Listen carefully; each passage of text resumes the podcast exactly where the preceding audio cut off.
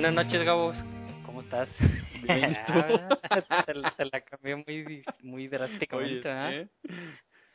Pues bueno, es que hoy es diferente, ya que estamos grabando en martes por la noche.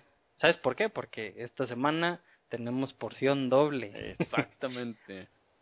Entonces, estamos grabando ahorita la primer porción, que se llama Matot, y es de números capítulo 30, versículo 2, hasta el versículo 32, digo, perdón, capítulo 32, versículo 42, y el sábado, pues estaré subiendo la porción llamada Masé, que consta desde el capítulo 33 de números hasta el final de números, capítulo 36. Ya nos acabamos este libro de números, Gabo, Híjole, esta semana. rápido. Y Deuteronomio, que es el último, y ya, pues ya, ya estamos por terminar. Ah, No, pues es que ¿cuánto falta para que se acabe el año? El año Pues, civil, De aquí a septiembre, de aquí a septiembre, pues ya es un mes y medio. muy, muy poquito. Wow.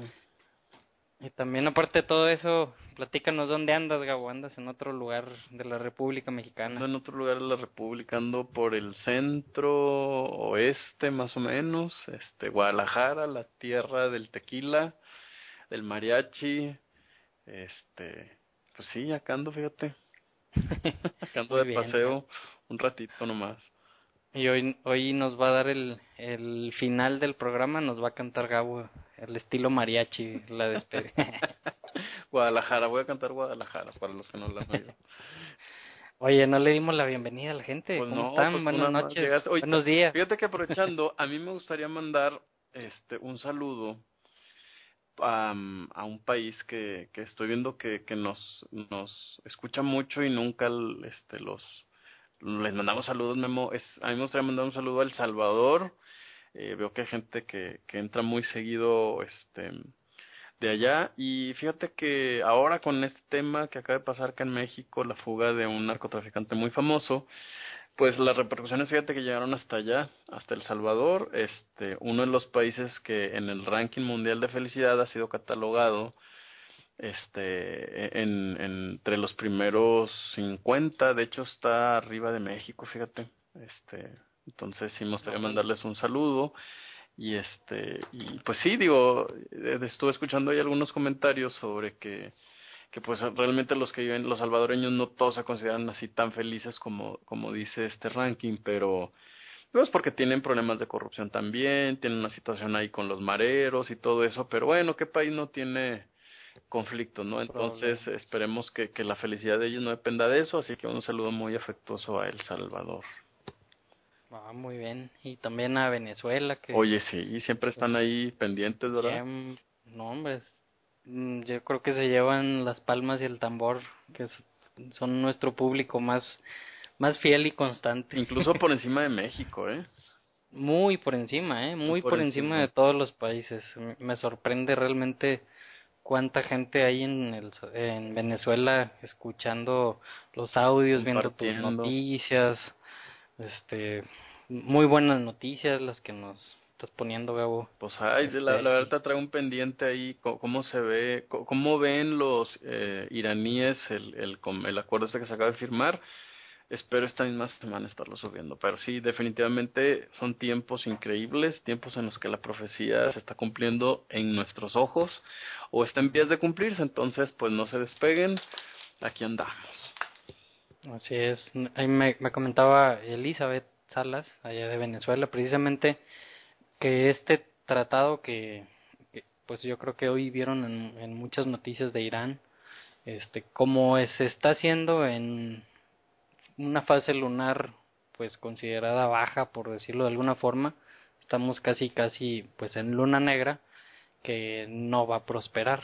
Este, pues vamos a ver, vamos a ver cómo se desarrolla todo todo este tema, este, pues lo que estamos viendo, ¿no? A ver qué pasa en septiembre. Y precisamente, Gabo, en las noticias que, en las últimas dos, este, agregué una encuesta, este, ahí, pues para la, gente que entra a ver las notas. Y en la encuesta pre- estoy preguntando qué, qué, cree, pues la, la gente que lee las noticias que va a pasar en esta última nueva, luna nueva, perdón, o luna de sangre, en septiembre, en Sukkot, lunas rojas. Y bueno, el 43% de la gente hasta ahorita opina que, en septiembre va a empezar la tribulación, la angustia de Jacob, la persecución. Oh. O sea que en septiembre se va a desatar pues todo lo, el apocalipsis. ¿no? Un 21% opina que pues en septiembre va a, a desenvolverse o a empezar Gog y Magog Oh. y otros ya otros porcentajes más chiquitos piensan que no va a pasar nada o que va a pasar otra cosa o que va a llegar el Mesías este pero fíjate o sea casi la mitad de la gente este que ha votado al menos obviamente no todos los que leen las notas votan al menos la mitad de la gente que ha votado más o menos piensan que ya en este septiembre empieza la tribulación Mm.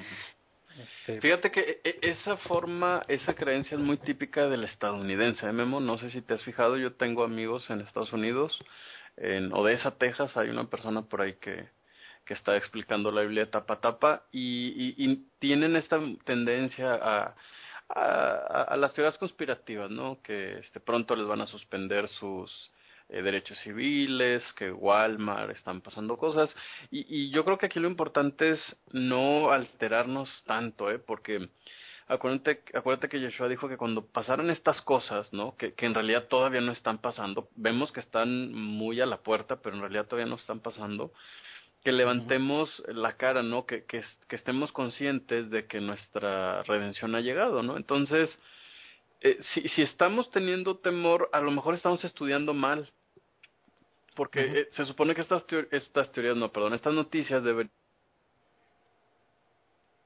que nos está escuchando, sí es muy importante que sepan esto, ¿no? Si, si, si por alguna razón no estamos durmiendo o estamos estresados o empezamos a publicar más en Facebook de que cuidado y ahora sí, este, ojo, eh, porque to- todo este mensaje siempre ha sido para animar al pueblo.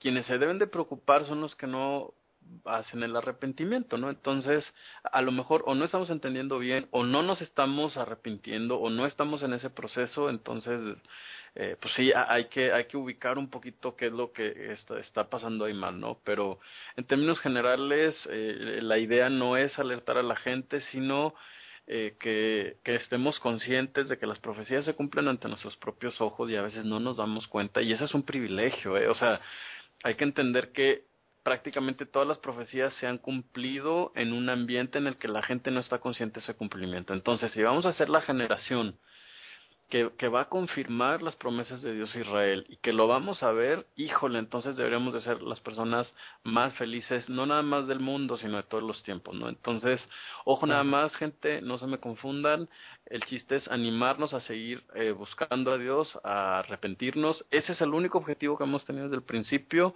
no, no vendan sus casas, no tomen decisiones así muy este, exageradas, Ex- Extremas, eh, la idea es invitarnos a todos al arrepentimiento, que eso es lo único que nos va a salvar.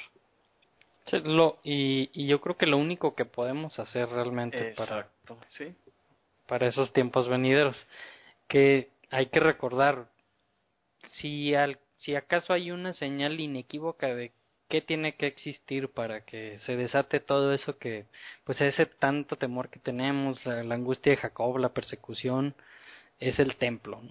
Entonces, mientras no haya un templo, ten por seguro que no se puede desatar eso.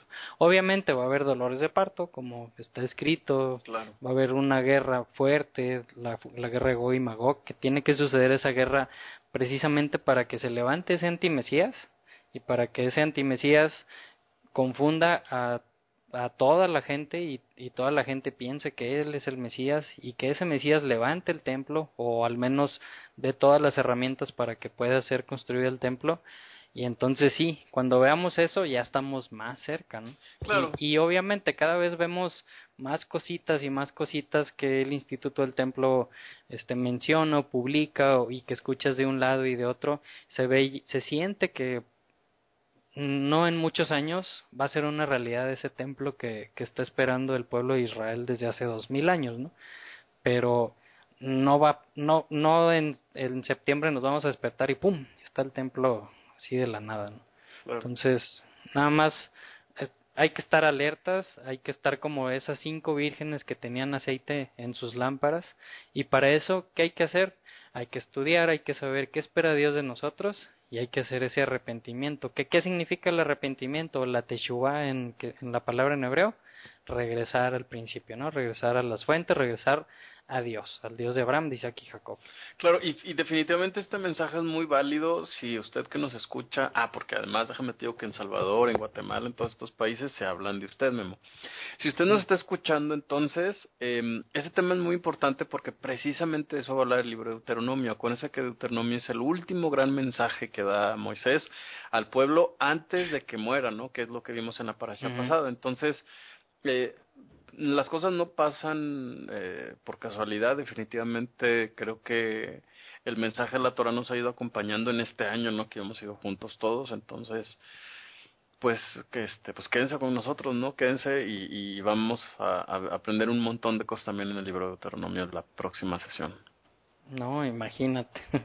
y, y tocando ese tema de quédense con nosotros, Gabo, bueno, la encuesta de que si quieren que sigamos grabando profetas.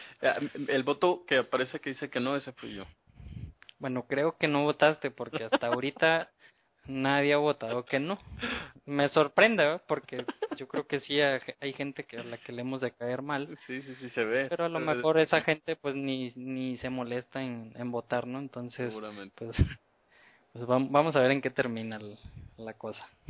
Sí es. Y pues bueno, vamos a empezarle, Gabo, porque... Venga, ya nos tardamos un montón, ¿verdad? Sí, y tenemos que acabar en 10 minutos esta para allá. Ah. es broma, es broma.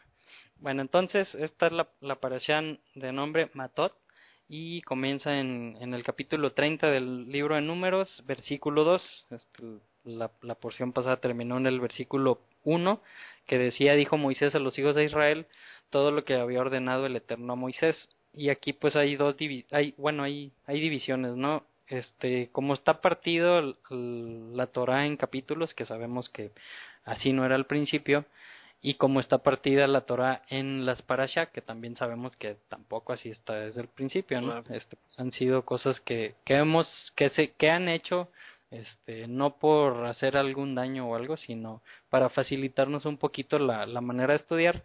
Entonces, las Biblias cristianas normalmente he visto, o, católicas, que este capítulo dice, dijo Moisés a los hijos de Israel todo lo que había ordenado el Eterno a Moisés, dos puntos, y eh, toman este versículo como el inicio de, de, de todo lo que vamos a leer ahorita, y en las Biblias hebreas, los Tanaj, lo toman como el final del, de lo que leímos la semana pasada. Entonces, pues bueno, nada más era un, un, breviario cultural. Y esta parasha comienza diciendo, habló Moisés a los jefes de las tribus de los hijos de Israel diciendo, esta es la palabra que ordenó el Eterno, cuando un hombre prometiere un voto al Eterno, o sea, que hace una promesa a Dios, y luego vamos a ver en, en el libro de números que pues no nada más una promesa a Dios, sino una promesa a cualquier persona, pues hay que cumplirlo, ¿no? Dice, o hiciera un juramento para prohibir algo a su alma, que aquí los comentarios dice que cuando se refiere a su alma es algo es algo individual, ¿no? O sea, no alguien puede hacer una promesa por tu nombre y si tú no la cumples ya este pues te van a castigar por eso, sino tú tienes que hacer una promesa por ti Dice, no profanará su palabra, conforme a todo lo que saliere de su boca, así hará. O sea, hablando sobre esto de los votos, de los juramentos, que pues es algo muy común, ¿no? Decir, no hombre, te juro, Gabo, que hoy es el día más caluroso de, de aquí en Saltillo, ¿no? O cosas así tan sin sentido que pues realmente como que es algo de la costumbre o cultura que tenemos, pero pues hay que tener cuidado, no hay que pensar las cosas antes de decirlas, sobre todo cuando estamos jurando. Cuando juramos algo, cuando hacemos una promesa o un voto, tenemos que estar diciendo la verdad primero y segundo cumplirlo, ¿no? Claro, que, desafortunadamente, vemos eh, los medios electrónicos y la tecnología eh, nos han hecho ya no vivir en esa cultura, ¿no? O sea, eh, tú firmas, pero pones tu huella, pero enseñas tu credencial, le enseñas tu pasaporte, entonces, como que el tema de, de la... Eh, de, de eh, ser fiel a lo que dices, eso si te fijas ya no se usa tanto, ¿eh? o sea, como que ahorita lo que vale es la firma, el crédito, este, como que sí hemos perdido un poco de eso.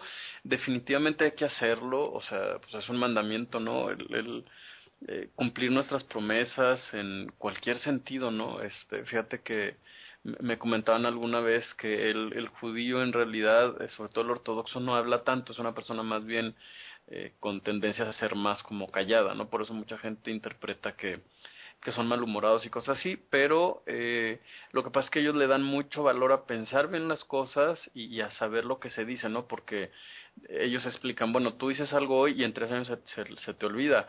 Dios no es así. Lo que Dios le prometió a Israel hace tanto tiempo, se lo va a cumplir y no lo habló a la ligera, ¿no? Entonces, ¿qué importante es la palabra hoy? Pues para la gente no lo es, pero pues eh, para nosotros sí debería de serlo, ¿no?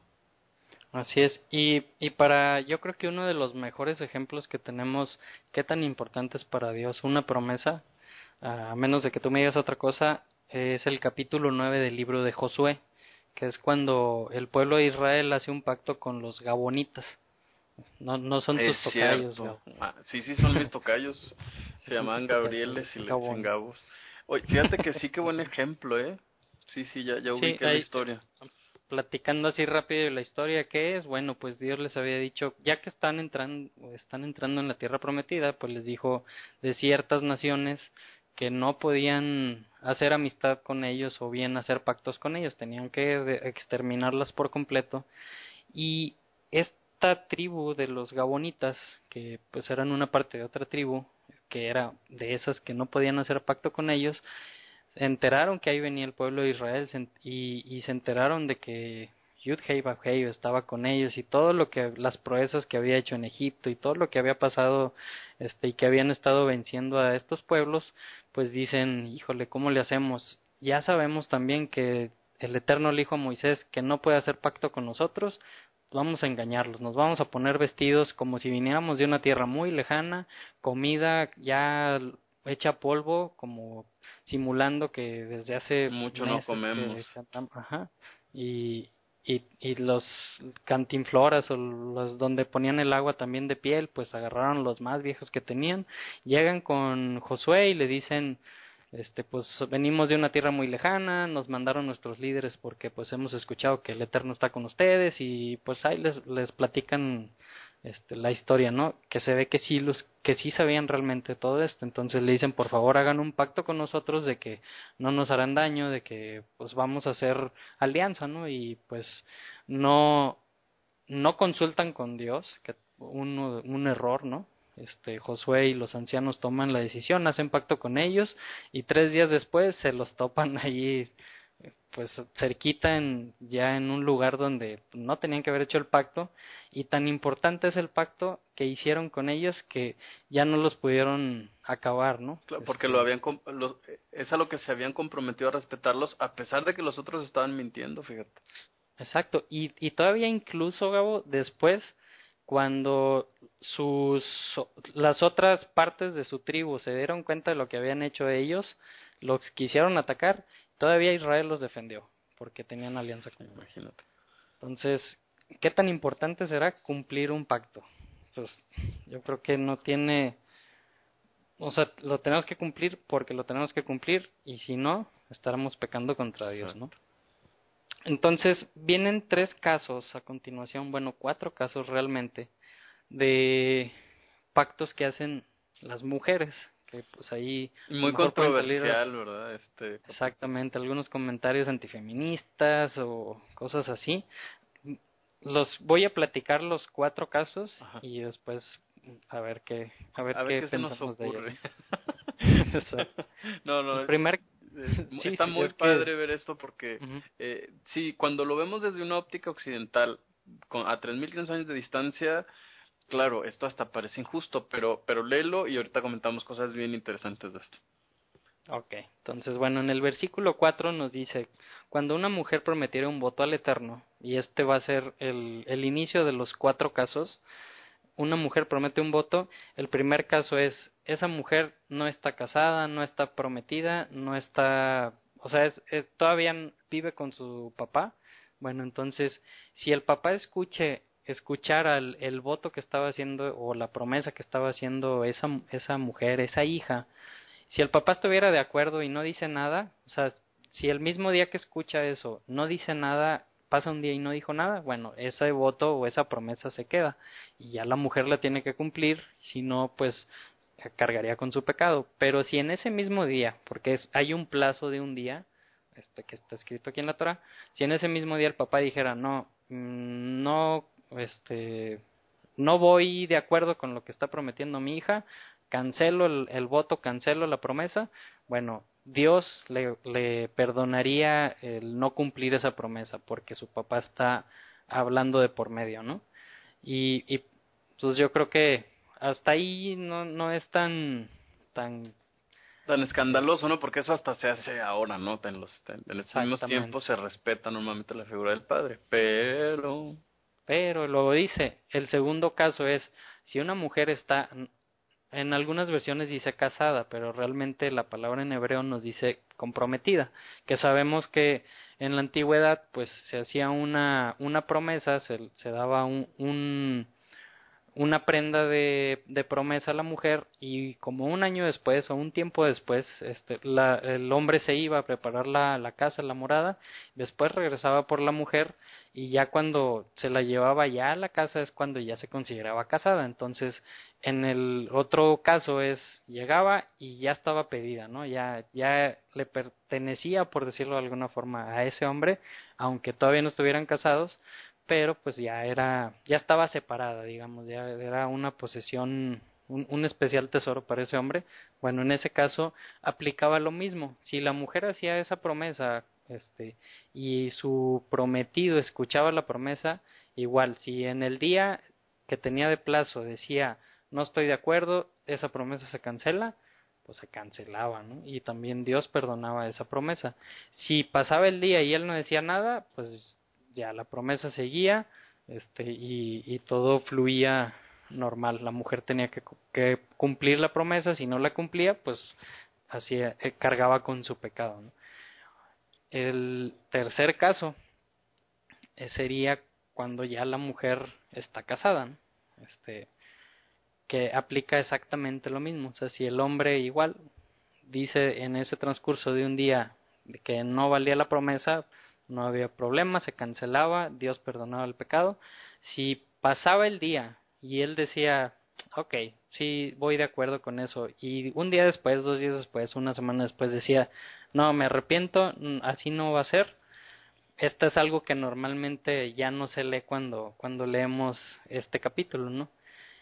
Si ya se arrepintió el hombre, bueno, entonces ya el pecado o la responsabilidad cae en el hombre.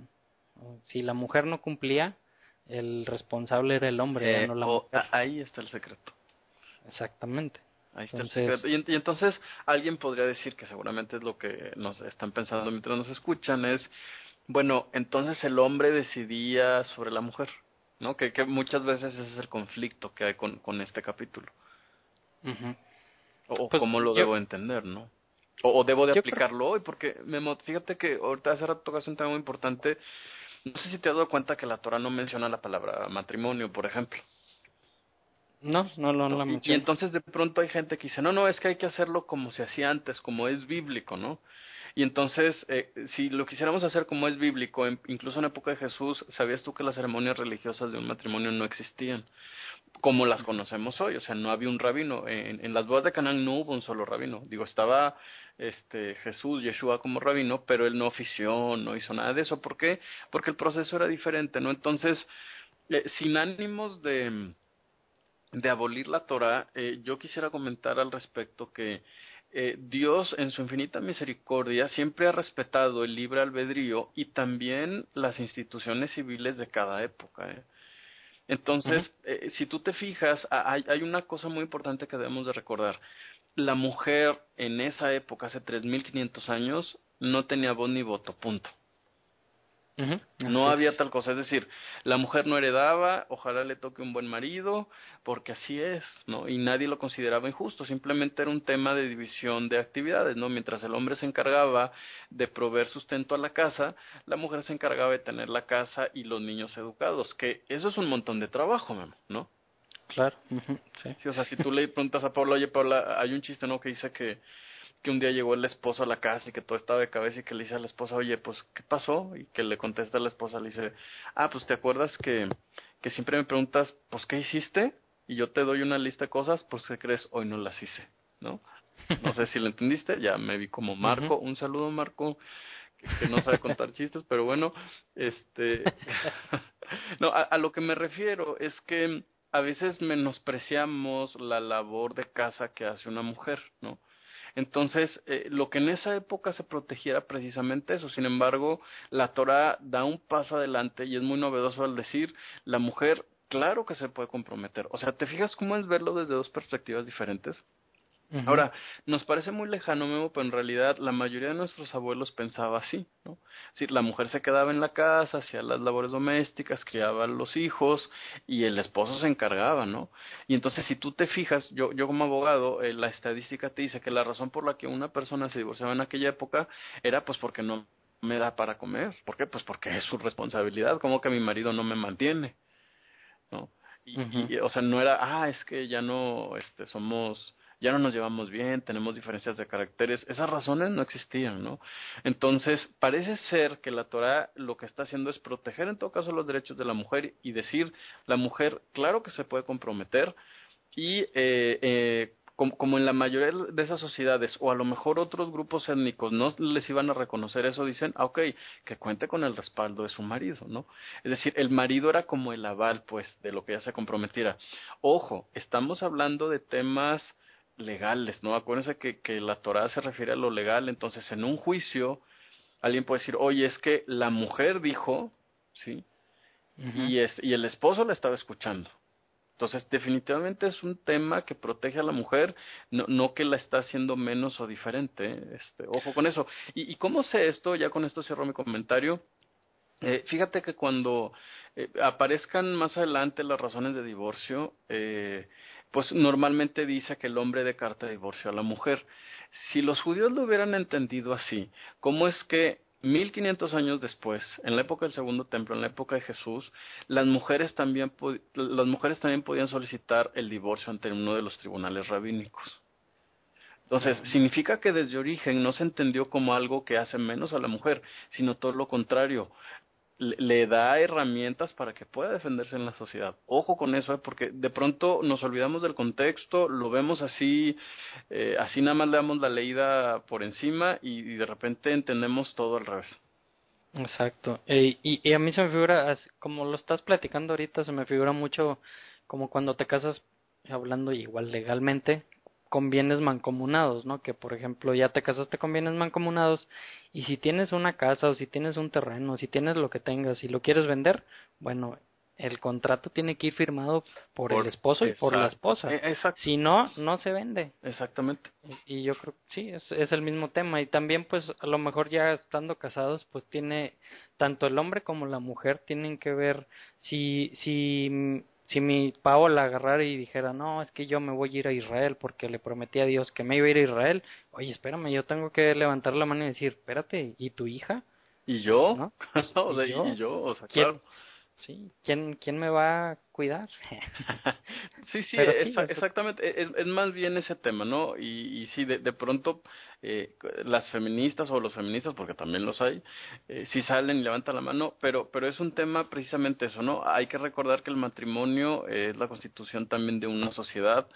Entonces, ya no son dos personas, es, un, es, es una sola en realidad, ¿no? Entonces, yo creo que más bien va por ahí. Exacto. Y y, bueno, este, en vez de verlo de una forma retrógrada, pues yo creo que más bien estamos viendo lo que vemos ahorita en nuestras constituciones, en hace tanto tiempo atrás, ¿no? El último de los casos, que realmente es el tercer el tercer caso, el cuarto es el de ya los que están casados, el tercer caso son, habla de las viudas y las divorciadas, dice, bueno, ellas si toman un, una decisión de hacer un voto, este, pues no hay quien les vaya a decir que no, ¿verdad? Entonces, hicieron el voto, pues lo tienen que cumplir. Y ellas cargarán con su si si lo si no lo llegaran a cumplir pues cargarían con el pecado correspondiente. Claro y, fíjate qué interesante esto Memo porque eh, si decimos ok vamos a verlo en la época moderna entonces yo te haría la pregunta esto aplica o no aplica pues claro. Claro, que aplica pero el, nuestro contexto cultural no nos lo exige ¿Te fijas? Entonces, de pronto decimos, no, es que hay que hacerlo todo como era antes, como lo bíblico. Újule, pues tendríamos que volver a esto, tendríamos que cambiar nuestro contexto. Seguramente en Israel un día cambiará, ¿no? Para el Israel que se está, para, para los descendientes de Abraham que se establezcan en Israel. Seguramente así va a ser, ¿no? Pero eh, a mí sí me gustaría que la gente eh, flexibilizara un poco su mente y se dieran cuenta que, que hay cosas que por el contexto cultural en el que vivimos no forzosamente se pueden hacer o, o son inviables, ¿no? Aquí el punto es, eh, eh, el, mandamiento más importante o el fondo del capítulo 30 es, cumple lo que promete. Exactamente. O no prometas nada. O no prometas nada, exactamente. Que no hay ningún mandamiento para que prometas cosas, sí hay un mandamiento para que si prometes... Cumplas, exactamente. Yo, yo, creo que eso es lo, con lo que nos debemos de quedar del capítulo 30. Exactamente, bueno, entonces pasamos al capítulo 31 que también comienza con un tema chistoso, ¿no? Bueno, a mí se me hace un poquito eh, fuera de lo común. Dice, habló el Eterno Moisés diciendo, haz la venganza de los hijos de Israel contra los madianitas. Nos acordamos que los madianitas son los que le mandaron mujeres al pueblo de Israel para que su Dios, para que el Dios de Israel se enojara con ellos y los desechara. Y pues de ahí viene toda la porción de la semana pasada de Pinjas, y dice aquí, después serás reunido tu pueblo. O sea, ve y haz esta última tarea, acaba con ellos y, y después de eso te vas a morir, Moisés. Híjole. qué, qué, fuerte, ¿no? Qué, qué difícil tarea. Eh, pues, digo, no era cualquier cosa, ¿no? No era como ve y recoge la basura y la sacas. Y No, no, es, es, es, eh, incluye a un pueblo completo, ¿no? Exactamente. Y, y también, o sea, ¿por qué? ¿Por qué pedirle a Moisés, bueno, haz esta última tarea y por qué no mejor decirle a José, bueno, esa es tu primera tarea, Josué. Ya, ya para este entonces Moisés ya le había eh, enfrente de todo el pueblo y enfrente de Eleazar ya, ya le había pues pasado como que la vara, ¿no? O la batuta a Josué, aunque vamos a ver que todavía va a pasar algún tiempecito y Moisés va a seguir este pues liderando hasta que ya llegue el punto en que ahora sí ya le pase la batuta y, y, muera y se reúna con su pueblo como normalmente dicen en la Biblia. Este y si nos acordamos Gabo no sé si tuviera algo que ver pero la esposa de Moisés es madianita. Uy, tiene todo sus que hijos ver. son madianitas eh sí claro tiene todo que ver.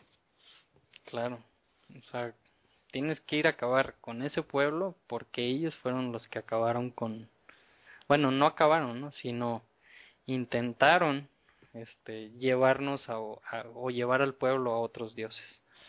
Entonces, sí creo que tiene mucho que ver que su esposa fuera Madianita. Imagínate el shock claro. de, haber sentido, ¿no? Claro. Y, y, sobre la lectura te vas a dar cuenta que en realidad Moisés no fue.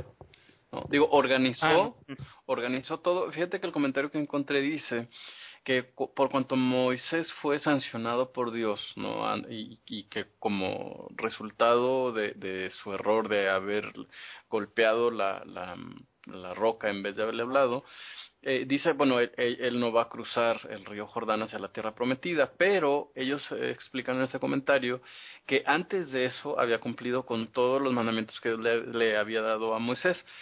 Y resaltan específicamente las dos guerras que hubo eh, las dos guerras anteriores contra los amoritas. Y dice entonces por eso le corresponde finalizar con el tema de las guerras, justo antes de pasar el, el Jordán. Entonces, eh, pues, mm. Eh, y fíjate, Memo, que más adelante eh, Dios le va a exigir a los israelitas que cuando un egipcio se acerque a ellos, ya que ellos están instalados en la tierra prometida, no lo reciban mal. Entonces, esa sería la justificación de por qué Moisés no va él directamente a la guerra, sino que manda a Pinjas. ¿no?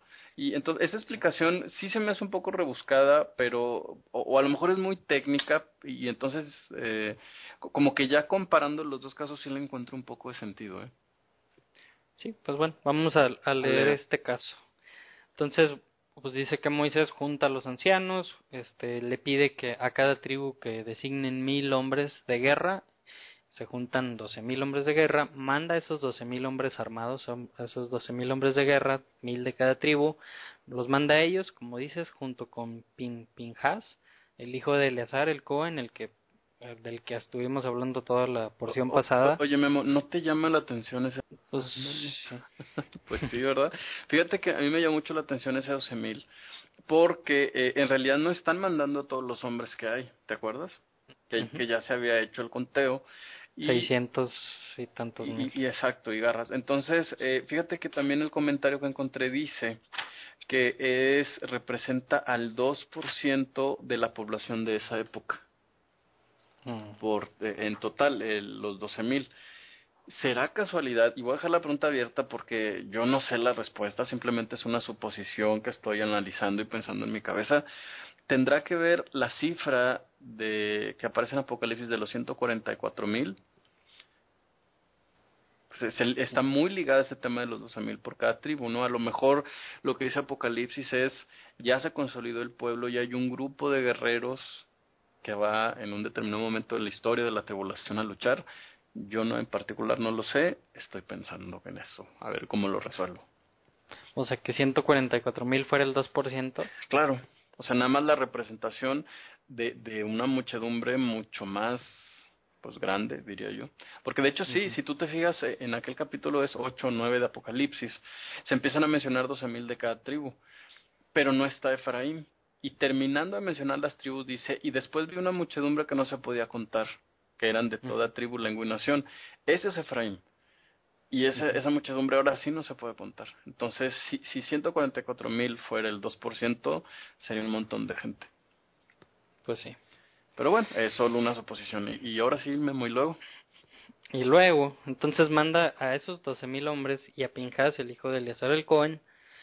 Eh, el Eleazar, este Pinjas, perdón, llevaba los objetos sagrados y las trompetas para tocar cuando fueron, ya tenían que ir a atacar o, cuando se tenían que retirar.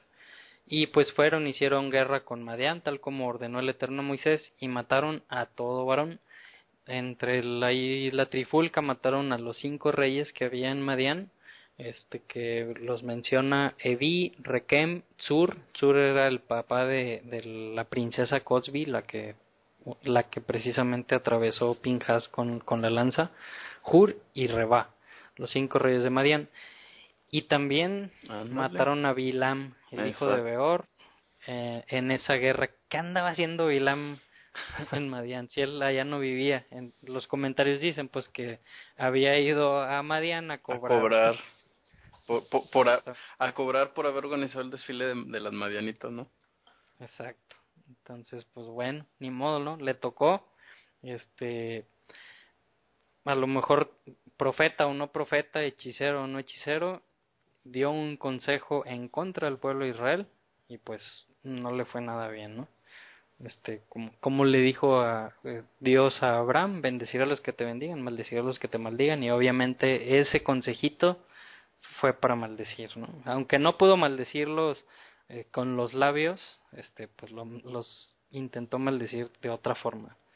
Entonces, pues bueno, ahí terminó Bilam, el hijo de Beor, que del que leímos hace dos, dos semanas y dice que tomaron cautivos a los hijos de Israel más bien a los hijos de, de los madianitas y a las mujeres, o sea, las mujeres y a los niños, a las bestias, al ganado, a toda la riqueza, o sea, el oro, la plata, tomaron como botín, eh, quemaron todas las ciudades donde estaban residiendo ahí, este, pues todas las, estas tribus, estas madianitas, y se regresaron, ¿no? Y fueron allá con Moisés. Y aquí también, este, pues algo que normalmente sale, ¿no? ¿Y por qué, por qué tienen que matar? ¿Por qué tiene que haber guerras? Pues qué, qué complicado, ¿no? Es un tema muy complicado, es yo creo que algo de lo, de lo peor que tenemos en el mundo, las guerras, y, pues yo creo que no puede haber una guerra mm, sin, sin tanto, tanta sangre, ¿no? Pues es, es una guerra. Claro, y, y, entonces aquí la gran pregunta que tiene una respuesta que, mira, como todo en el judaísmo, Memo, no todo es fácil de contestar. Sí hay respuestas, pero no son complicadas. Eh, ¿Cómo es posible, no, que Dios ordene matar si Él mismo en los diez mandamientos, allá en el libro de Éxodo, dijo, no matarás? Es una contradicción, es un cambio de opinión. ¿De qué se trata? Yéndonos por el lado muy, muy técnico, eh, realmente el mandamiento no dice no matarás dice no asesinarás, ¿no? Que, que asesinar implica cuando es por una causa injusta, ¿no? Entonces, la siguiente pregunta natural que debe venir a nuestra cabeza o a nuestra mente es, entonces, ¿es justo que Israel asesine a los madianitas o, los mate? Pues eso no se considera asesinato hay que recordar en qué consistían las traiciones madianitas. Hay que recordar que Dios no mandó a asesinar a todos los pueblos, sino específicamente a aquellos que tuvieran ese tipo de, de, costumbres, ¿no? Que, bueno, como tú sabes, pues los madianitas adoraban a, a peor que que no era cualquier dios, era uno sobre el que defecabas, le echabas cerilla, lágrimas de los ojos y cosas como esas. Entonces, parece ser que la razón de fondo más bien es una limpieza de las tradiciones específicamente de la tierra. No es casualidad, Memo, que en, en los comentarios precisamente esta porción dice, eh, Dios les dijo exactamente a quién atacar y en dónde. Si hubiese madianitas en Babilonia, a eso no los podían atacar, porque Dios les dijo específicamente a los de esa tierra, ¿no? Y, y esto te lo platica hasta el rabino, ¿no? Te dice, no es de que salgamos y matemos al que se nos encuentre enfrente, no, es específicamente esas tribus, específicamente en esa tierra. Si esas tribus se hubieran encontrado en otro lugar, no teníamos por qué haberles hecho nada nunca, jamás, bajo ninguna circunstancia. Claro, digo, la Torah también dice, ¿no? O sea, les, les voy a dar esta tierra a, a, ustedes, Israel, no porque ustedes se las merezcan, sino porque los habitantes que están en la tierra de Israel ya llenaron o ya colmaron la paciencia de la tierra y la tierra los va a expulsar. Exacto. Entonces, no eran unas peritas en dulces, exacto, y, esos pueblos que van a ir a atacar. Y, y quisiera leer así rápido Deuteronomio 7, del versículo 1 al 4, que yo creo que también nos contestaría un poquito esto, sobre todo el versículo 4. Okay. Dice el versículo 1, el Señor tu Dios te hará entrar en la tierra que vas a poseer y expulsarás de tu presencia a siete naciones más grandes y fuertes que tú, que son los hititas, los jergueseos, los amorreos, los cananeos, fereceos, heveos y jebuseos. Cuando el Señor tu Dios te las haya entregado y tú ahí los hayas derrotado, deberás destruirlas por completo. No harás ningún pacto con ellos, ni les tendrás compasión. Tampoco te unirás en matrimonio con ninguna de estas naciones no darás a tus hijas a sus hijos, ni tomarás sus hijas para tus hijos. Versículo 4. ¿Por qué es, por qué este, esto que se ve tan fuerte de matarás a todos? Porque ellas, las, las mujeres o, o, esas tribus, te apartarán del Señor y te harán servir a otros dioses. Punto. Es por eso. Claro. Fíjate que a mí me gustaría uh, añadir dos, dos temas importantes ahí. El primero es hay, hay un momento en el que mm, para los eh, para los, las personas que respetan mucho los derechos humanos no hay salida ¿eh? eh la Torah es bien específica y dice vas a ocupar su tierra te lo dice la Torah de hecho lo vamos a ver en la próxima parasha eh, que, lo vamos a ver hoy mismo por cierto no eh, porque vas a subir los dos las dos parashot, las dos parashot este este sábado y, y dice ocupará su tierra, ¿no? Entonces eh, hay que recordar que, que mientras Dios le decía esto a Israel, pues había gente que iba a ser echada de su territorio, ¿no? Y esto siempre duele, Memo. Claro. ¿no? Entonces, eh, necesitamos prepararnos y entender por qué Dios está haciendo eso. Hay por ahí una, una explicación que nos explica que en realidad los gentiles nunca lo van a entender y claro, o sea, ¿cómo vas a entender que te estén echando de tu tierra? Porque sí, porque vienen otro y porque no les gusta como eres, ¿no? O sea, eso siempre va a ser difícil de, de entender para la parte que lo recibe. En ese sentido, sí debemos de aprender a ser bien misericordiosos con, con la persona afectada, ¿no? Digo, nosotros uh -huh. lo hacemos por obediencia, pero jamás debemos odiar a nadie, ¿no? Eso sería eh, el primer comentario, ¿no? El segundo comentario ya se me olvidó. este, otra cosa te iba a comentar que eh, no, olvídalo, ya se me olvidó. Al ratito me acuerdo y les vuelvo a platicar. ok, bueno, entonces seguimos con, con la lectura. Entonces tomó, to, tomaron cautivos a las mujeres y a los hijos, a los niños regresan a, a, a, donde estaba Moisés, llevan todo este motín de animales, de mujeres, de niños, de oro, plata, bronce, etcétera, etcétera.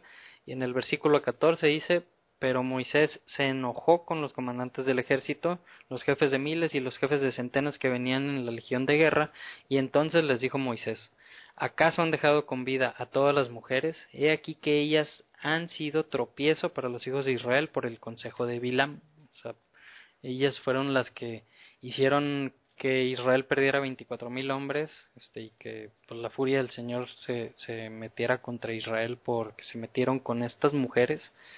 Dice, para cometer traición con el Eterno, con el asunto de Baal peor. O sea, lo que leímos la semana pasada, ¿no? Por lo que hubo mortandad, mortandad en la congregación del Eterno. Entonces ahora maten a todo varón de los niños y a toda mujer que hubiera conocido hombre en cópula matarán. O sea, todas las mujeres que, no sean vírgenes. Que no sean vírgenes tienen que ser muertas. Dice, pero toda niña de las mujeres que no hubiese conocido cópula, o sea, que, que fueran vírgenes, déjenlas vivir para ustedes. Y bueno.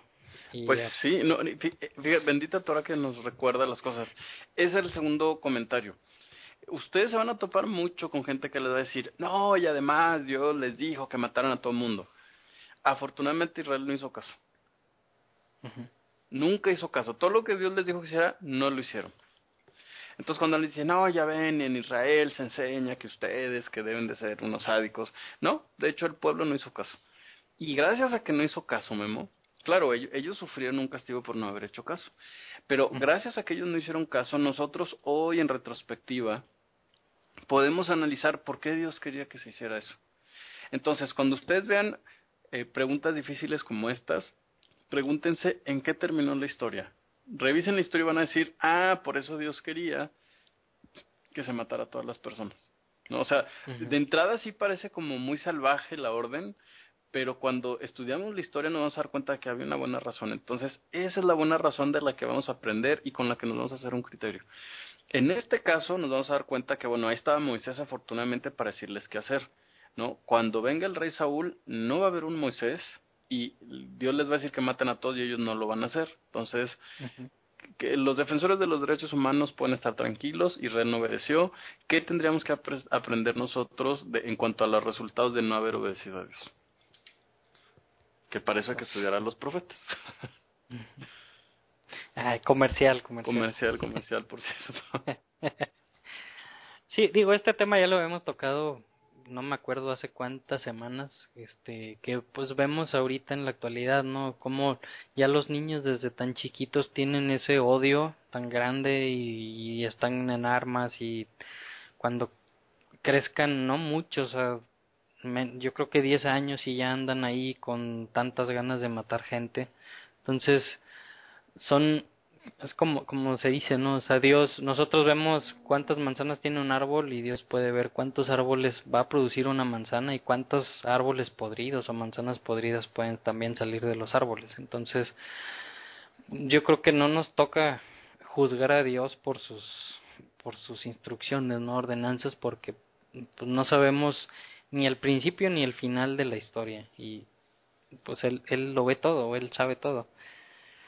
Y aquí sobre estas niñas vírgenes o estas mujeres que se iban a quedar para que después fueran pues realmente parte del pueblo, ¿no? Porque las iban a tomar para casarse cuando, cuando estuvieran más adelante, o sea, cuando estuvieran más grandes. Este, hay por ejemplo en, en Deuteronomio 21, del versículo 10 al 14, nos habla sobre el matrimonio con prisioneros de guerra o prisioneras de guerra, este que cuando pasara esto que acaba de suceder, que tenían que matar a los a, pues a las familias de, las mujeres y si se iban a quedar con las mujeres este, vírgenes, las tenían que dejar que, que enlutaran con, según sus costumbres, porque dice se van a rapar, se van a, a cortar las uñas, este, y no sé qué otras cosas, que esas eran las costumbres de esas tierras, ¿no? Este, o sea, deja que, que hagan el luto por su familia de acuerdo a sus costumbres y después de que hicieron el luto de acuerdo a sus costumbres, ok, les ofrecemos que, que tomen nuestras costumbres y si las toman, pues se harán consideradas parte del pueblo y si no las tomaban, pues las dejaban libres, ¿no? Y las dejaban que, que, que siguieran con su vida en donde ellos quisieran. y, y también en, en Esdras 10 hay un caso, pues algo similar, ¿no? Que ya cuando pues estaba todo revuelto el pueblo y tenían, este, se habían casado con mujeres de otras tribus, de, pues, de, muchas diversas y cuando vuelven a encontrar la Torah y leen la Torah se dan cuenta de que no debían de haberse casado con esas mujeres, pues también fue una decisión muy difícil tanto de ellos como de las mujeres el, ok, te haces parte de Israel y, y te quedas con nosotros o quieres seguir con tus, con tus costumbres y te tienes que ir.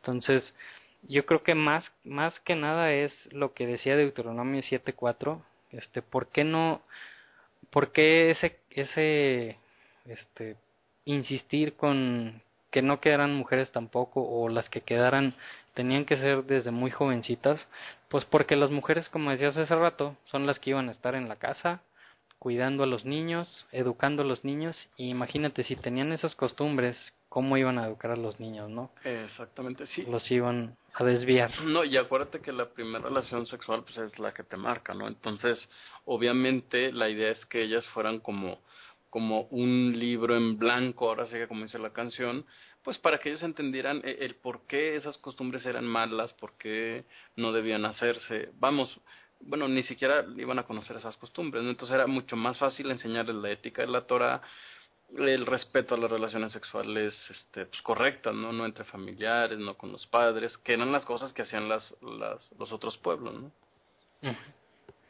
Entonces, ya nada más, pues de tarea les, les dejamos que lean Proverbios capítulo 1 al 9, ahí podemos ver en mucha retrospectiva, nos está hablando de dos tipos de mujeres, este, pues la mujer que te aleja de la Torah y la mujer que te acerca a la Torah, ¿no? Que te jala la Torah y pues nos habla de todas las ventajas, las desventajas y de que las que nos alejan de la Torah es mejor alejarnos de ellas. Entonces ahí, ahí, pueden, si tienen tiempo, se les recomiendo mucho que lean Proverbios capítulo 1 hasta el 9. Y es más, todo el libro de Proverbios. y no una vez, muchas veces. Cada año. Entonces, Sí, o más, o menos, más, cada mes, cada día. Después de, de, estos temas, pues nos, nos va a hablar de, del tema de la purificación, este, que también aquí he escuchado comentarios este, eh, rabínicos que nos dicen, hablando, el, hablando del tema de cuando tocas un cadáver que habíamos visto hace poquito sobre la vaca roja y estas aguas de purificación que se hacían con la ceniza de la vaca roja, este que eran para cuando tocabas un cadáver o estabas en, eh, tocabas una tumba o un hueso o que estabas en un cuarto donde había un muerto, este tenías que después eh, rociarte con estas aguas de purificación en el tercero y séptimo día para que pudieras después entrar a un a un lugar santo bueno, eh, algunos sectores de los rabinos enseñan que esto aplica solo y exclusivamente en Israel. ¿Qué quiere decir eso? Que si tocaban un muerto que no fuera israelita, que fuera este, pues de otra región, no valía esto. Y bueno, aquí vemos lo contrario, ¿no? Les dice Moisés, ok, todos los que vienen eh, entrando y que hayan matado a una persona, y pues obviamente mataron a madianitas, no a israelitas, este, tenían que pasar por este proceso, tenían que este, purificarse o rociarse con esta agua de, que se había hecho con, con las cenizas de la vaca roja en el tercero y en el séptimo día, y, e igual las, todos los utensilios, o más bien el oro, el cobre que habían este llevado como botín los animales, todo tenía que pasar ese proceso de purificación. Este habla de que el oro, la plata, el cobre, el hierro y el estaño y el plomo tenía que pasar por fuego, este para que fuera purificado y después del fuego pasaba por estas aguas de aspersión y las cosas que no pudieran pasar por fuego como cuero o cosas de ese tipo, pues tenían que pasar por agua también como como purificación. Entonces, pues nos vuelve a tocar ese tema, ¿no? y y realmente pues es para para todos este para todos con todos este y, y por eso es tan importante ahorita ese, esa vaca roja que pues, nos diste ahí la noticia el domingo de que el Instituto del Templo están trabajando arduamente en en, en, en hacer vacas embriones ajá. En implantar embriones para que ya finalmente nazcan en Israel. Sí así es que de ahí también pues podemos decir y será bueno que implanten o no pues bueno eso ya es también híjole sí es que tantos temas finalmente es el problema que siempre enfrenta el judaísmo es eh, hasta qué punto aplico una ley o dejo de aplicarla, ¿no? Ese siempre ha sido, y no nada más para el judaísmo, sino en cualquier tribunal de cualquier país siempre es la gran pregunta, ¿cuál, cuál, según van pasando las situaciones en nuestra vida, cuál es a la que le debo, a cuál ley le debo dar pues, este, pues más relevancia? Pero bueno, ese, es, ese ya es un análisis que haremos después seguramente. Exactamente. Entonces, bueno, ya después nos habla, hace un, un censo, un, un conteo de todo el botín que, que habían ganado de, de esta guerra contra los madianitas y pues les dice, ok, de todo lo que se ganó, vas a hacer, lo, primero lo vas a dividir en dos, la mitad se la vas a dar a los que fueron a luchar, que eran doce mil hombres, entonces la mitad a doce mil hombres pues es bastante, ¿no? Y la otra mitad se la vas a dar al resto del pueblo. Este nos da ahí las cifras que ganaron 675 mil ovejas, 72 mil vacunos, 61 mil asnos y 32 mil niñas vírgenes que no hubieran conocido hombre. Este, entonces se reparte así en mitades y luego de la mitad que le tocaron a los guerreros dice que le iba a dar de, de cada 500, eh, por ejemplo, de cada 500 ovejas que al ejército le iban a tocar 337.500, de cada 500 una se la iba a dar al sacerdote, a Eleazar, como ofrenda para Dios. Y del lado de lo que se le daba al pueblo, de cada uno, de cada cincuenta de, de cada una de las cosas, se lo iban a dar no a, no a Eleazar, sino a los levitas, como, como un tipo de diezmo.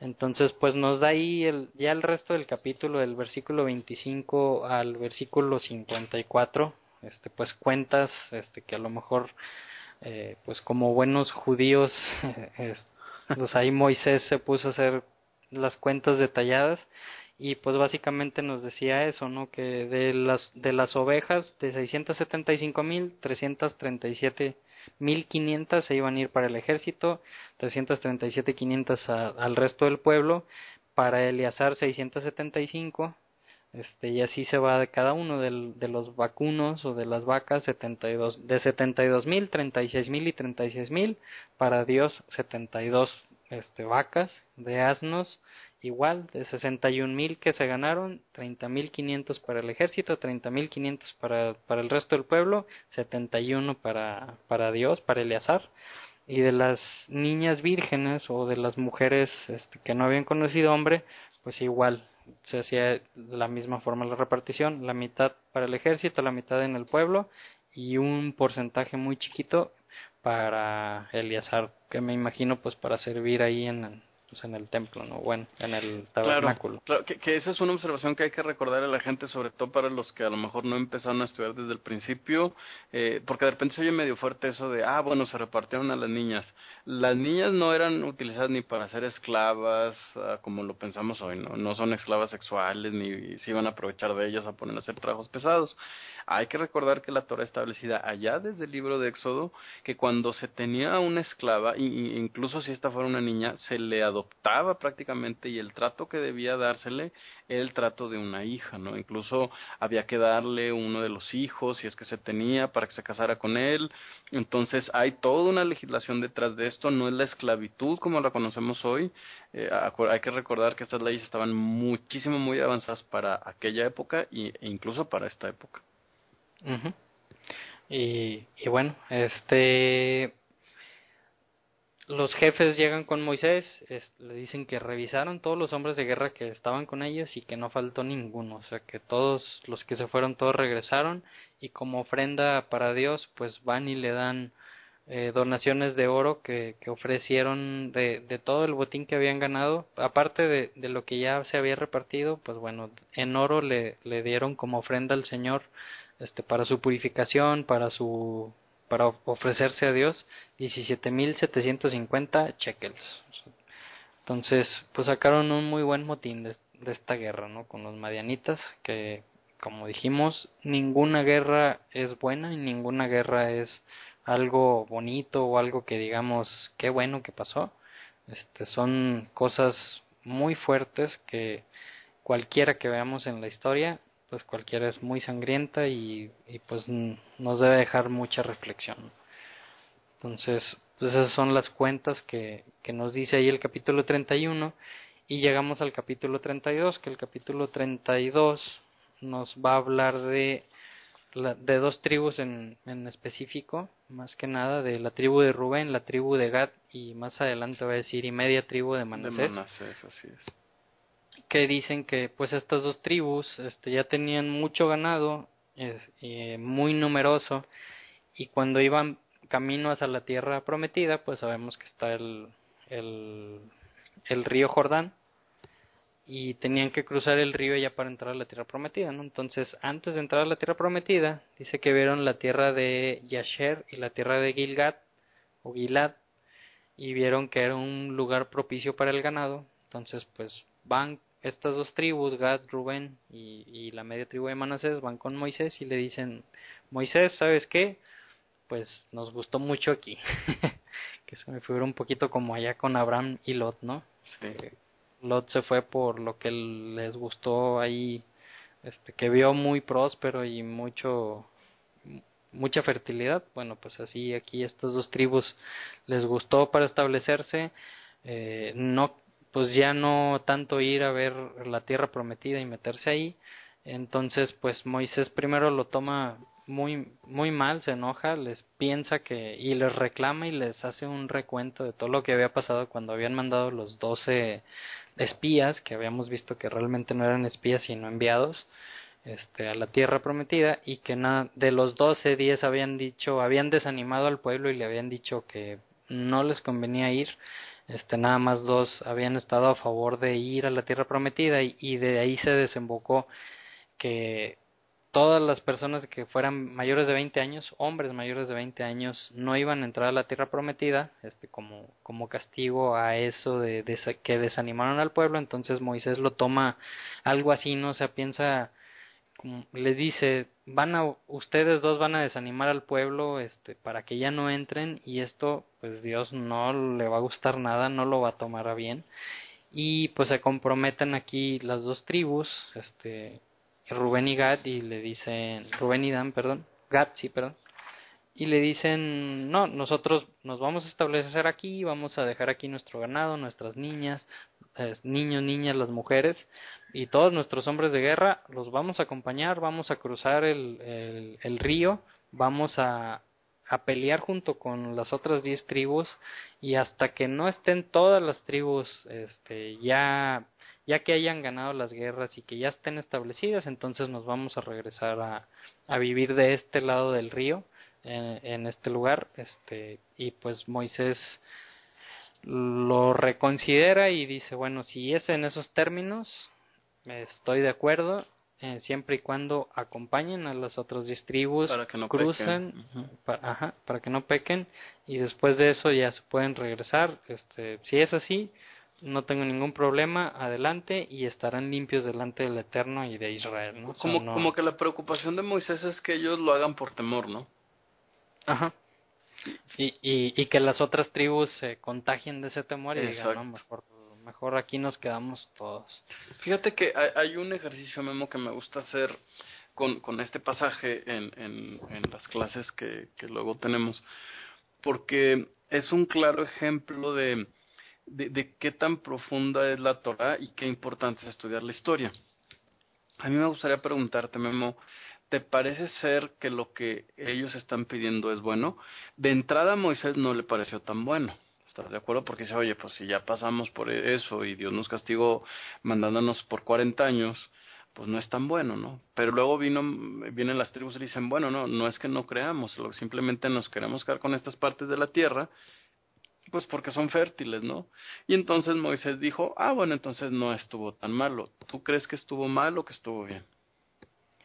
Ay, pues qué, qué difícil pregunta. Claro. Este, digo, yo creo que si Dios les había dado una instrucción, debían de, de seguirla, ¿no? De buscar lo que Dios les había prometido y no quedarse a la mitad de, de ver, ah, pues mira, aquí estoy cómodo, aquí me quedo.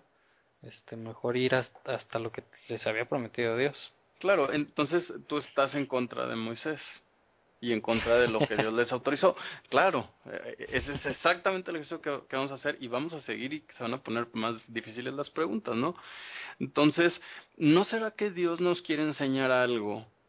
¿Sí? Eh, al decir, ok, mira, tú no siempre estás de acuerdo conmigo, ok, voy a dejar que vayas en contra de mi voluntad para que todo el mundo aprenda algo. ¿No? ¿Qué pasó con, con, con estos de Gad Manasés? ¿no? ¿Qué, ¿Qué pasó con esa tierra fértil? Seguramente tú sabes lo que les pasó unos 1500 años después. ¿Dónde quedó esa fertilidad que ellos tenían, no? Sí, pues fueron los primeros que atacaron. Fueron los primeros que atacaron en las guerras, ¿no?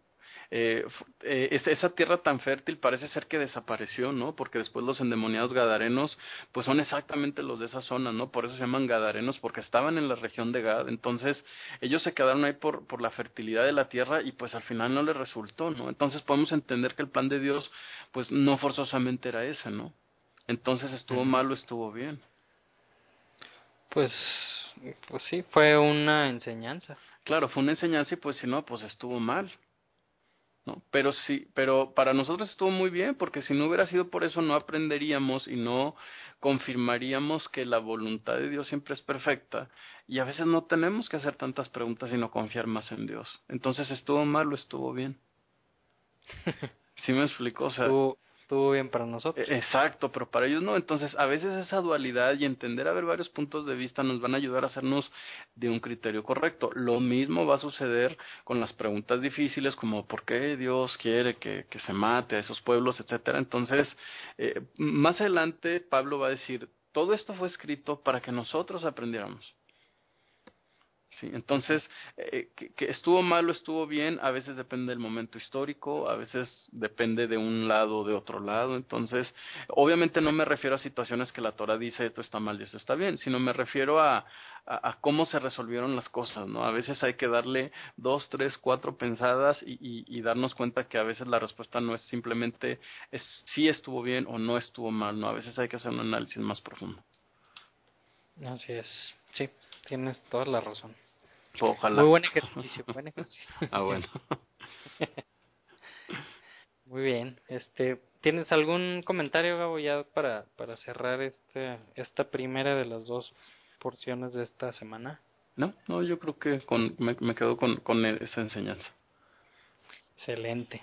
Entonces, pues si no hay más, eh, al, tal vez voy a subirlo antes, el jueves a lo mejor, este, para que tengan tiempo de escucharlo y ya el sábado escuchen la última porción, que es, es la porción llamada Masé, de los capítulos 33, 34, 35 y 36, hasta ya el final de el libro de números, Bamidbar. Y la próxima semana, pues ya estaríamos comenzando con Deuteronomio de Barim, este, pues también un libro lleno de, mucha información, este, repasamos otra vez casi todo lo que hemos visto y, y más, ¿no? Y se agregan muchas cosas. Entonces, pues gracias por tu tiempo, Gabo. Hombre, ¿de qué? Allá, andas ocupado en otras cosas en Guadalajara. Gracias por haberte conectado. No, hombre, ¿de qué? Ya me están hablando para